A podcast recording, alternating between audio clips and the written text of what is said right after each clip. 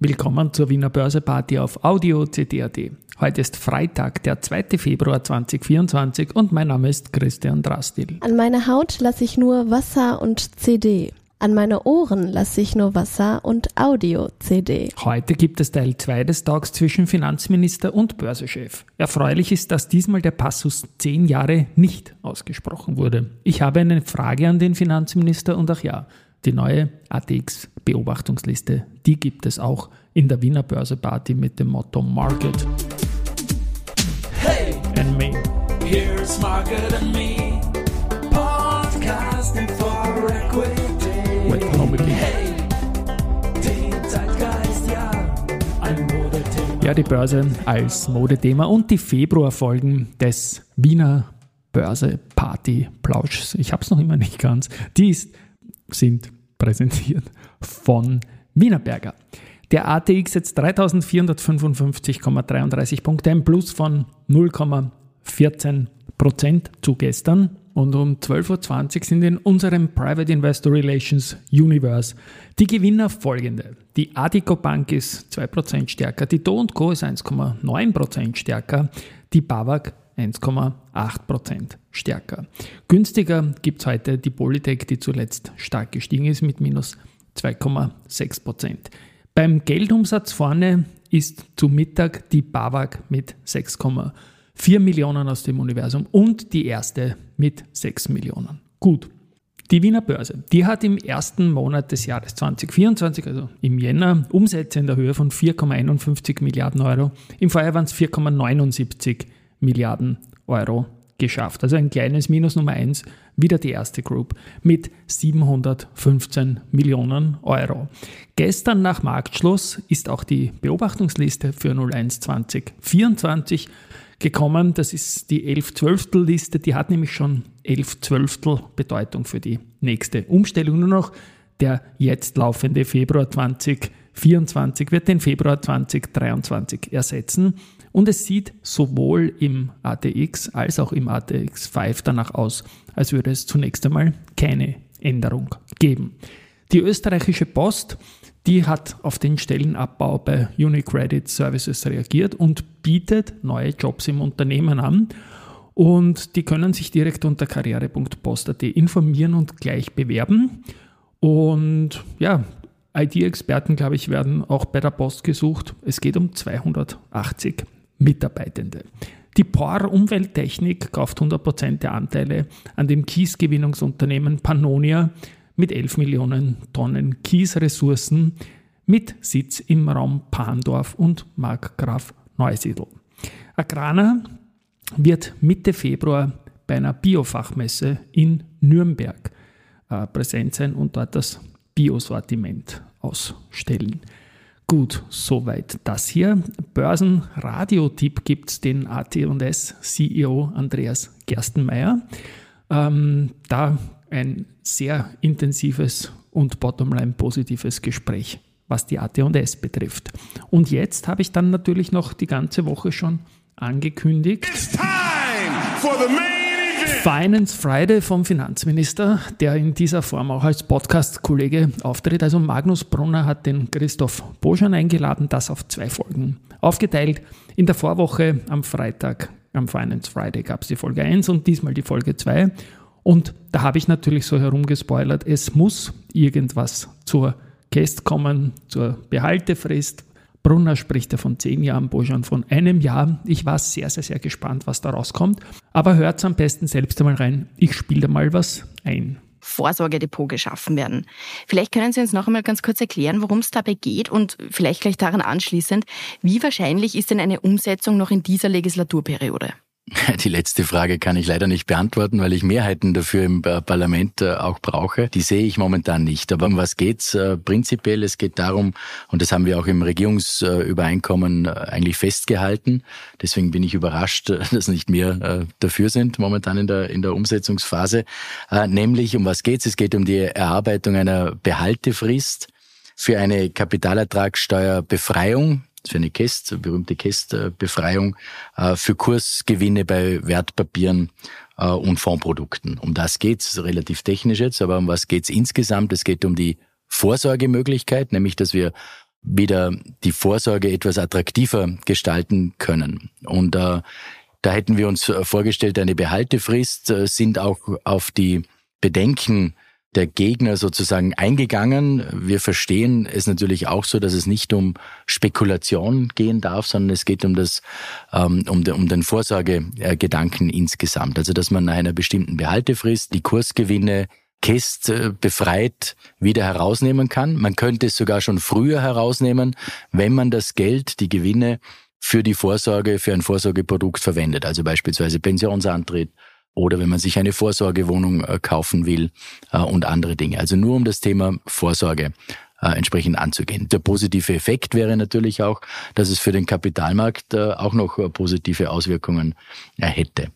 Also da geht es um Attraktivierung des Kapitalmarktes, ja. Es geht um das Vorsorgethema, es geht um die Schaffung von Eigentum, also unterschiedlichste äh, Themenkomplexe werden äh, davon berührt. Werden wir es umsetzen oder nicht? Ich gehe immer noch davon aus, weil wir es ja im Regierungsprogramm haben. Also ich stehe zu dem, was im Regierungsprogramm steht. Äh, wir bemühen uns wirklich auch auf die Bedenken einzugehen, äh, haben jetzt eine längere Behaltefrist auch äh, vorgesehen in unserem Konzept, um eben diesen Vorwurf des, ähm, des Risikos oder des Spekulierens dem entgegenzuwirken. Ja, und jetzt werden wir schauen, ob wir das noch umsetzen können, aber ich bleibe optimistisch bin nicht naiv, aber durchaus optimistisch. Jetzt besteht aber trotzdem noch, vor allem auch beim grünen Koalitionspartner, die Angst oder die Skepsis, durch ein Vorsorgedepot könnten Spekulanten vor allem begünstigt werden. Diese Skepsis ist aber durchaus erstaunlich, vor allem auch wenn man sich aktuelle Umfragen ansieht, die den Anteil der Wertpapierbesitzer unter Grünwählern bei 40 Prozent beziffern.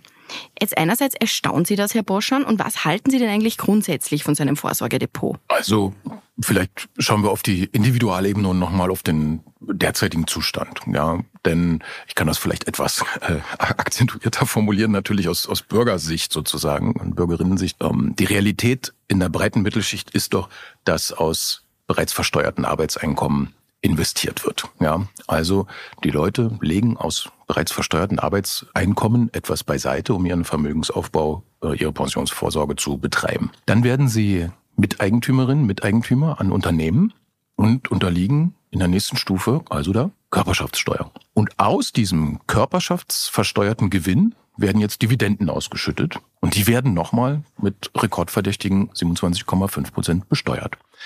Also worauf ich hinaus will, entlang dieser Reise, und ich rede über die durchschnittliche Reise, Investorenreise der Österreicherin des Österreichers, gibt es doch eine dramatische Steuereskalation. Ja? Also erst aus versteuerten Arbeitseinkommen investieren, dann Körperschaftssteuer, dann Kapitalertragssteuer.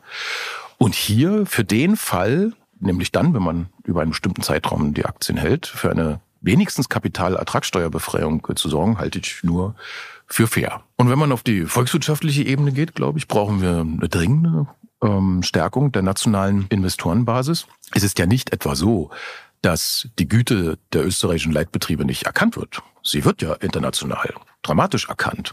Und 86 Prozent unseres Orderflows an der Wiener Börse kommt aus dem Ausland. Wenn man die Investorenzusammensetzung anschaut, kommen drei Viertel der Investoren aus dem Ausland. Das ist gut und richtig, weil die Leitbetriebe haben auch einen Finanzierungsbedarf, der natürlich national allein nicht zu decken sind. Das sind multinationale äh, Konzerne, die diesen Finanzierungsstrom auch brauchen. Aber it comes with a price. Und das ist der Dividend Outflow. Ja, also originär österreichische Wertschöpfung geht natürlich auch ins Ausland. Und hier ähm, eine stärkere nationale Investorenbasis äh, herzustellen, ist absolutes volkswirtschaftliches Gebot, ist auch eine Standortfrage. Ja. Jetzt haben wir viel über das Veranlagungsverhalten der Österreicherinnen und Österreicher gesprochen. Herr Boschan, Sie haben schon ein paar Veranlagungstipps gegeben. Jetzt würde mich interessieren, wie legen denn Sie eigentlich Ihr Geld an? Ja, langfristig.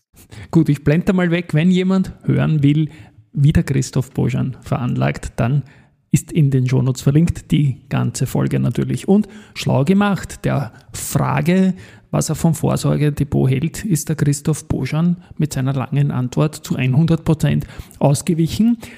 In der Branche sagt man ja, das Vorsorgedepot als Zusatzkonto, früher ist das auf die normalen Kontos irgendwie möglich gewesen, die, die Käst da irgendwie nach einem Jahr nicht mehr zu verrechnen. Die wird in der Branche so genannt, dass wenn die Grünen zustimmen, dann können sie sogar dem Markt schaden, weil diese Lösung keine gute ist. Aber der Finanzminister hat auch die zehn Jahre in diesem Gespräch jetzt nicht angeredet. Also man spricht nur vom Vorsorgedepot. Ich bin der Meinung, kein Extrakonto, sondern die alte bestehende Lösung zu machen. Und was mich interessieren würde persönlich, äh, adressiert auch an den, an den Magnus Brunner mit der Frage, lieber Magnus, was hältst du persönlich für Spekulation und was wäre deiner Meinung nach, wenn man nicht Politik für die Grünen machen müsste oder dem noch Koalitionspartner entgegenkommen, eine vernünftige Sache? Ich bin absolut dafür, dass man die alte Lösung wieder einführt. Christoph hat die steuereskalierende Journey genannt. Wir können eh nur abwarten, aber vielleicht gibt es ja Feedback, was du persönlich als Privatperson, nicht als Politiker für richtig hältst. Magnus. Und dann haben wir noch Research. Die Deutsche Bank bestätigt Kaufen für AT&S geht mit dem Kursziel von 32 auf 30 Euro. Raiffeisen Research meint in einer Kurzmitteilung zu AT&S, dass das Unternehmen langfristig mit den neuen Werken, Produktpalette und den neuen Kunden gut aufgestellt ist. Die jüngste Empfehlung war kaufen. Raiffeisen Research hat sich auch die BAWAG angeschaut, da hat es ja News mit Zahlen und einem Bankenzukauf gegeben. Ähm, da hat der Markt natürlich positiv auf ME-Transaktionen reagiert und es gibt weiterhin überschüssiges Kapital für äh, Übernahmen einzusetzen. Und auch da ist es kaufen. Frisches Research gibt es von Raiffeisen auch zur Post und da heißt es halten und Kursziel 34 Euro. Und finally, wenn schon Raiffeisen so viel anschaut, wird auch Raiffeisen selbst angeschaut und zwar von der Societe Generale und die bestätigen Hold, gehen aber mit dem Kursziel von 16,2 auf 20 Euro nach oben. Ich habe nach Brunner versus Boschan als alter Optimist wieder ein bisschen mehr Hoffnung, dass uns die zehnjährige erspart bleibt, so oder so. Schauen wir mal, vielleicht antwortet mir der Magnus. Schönes Wochenende.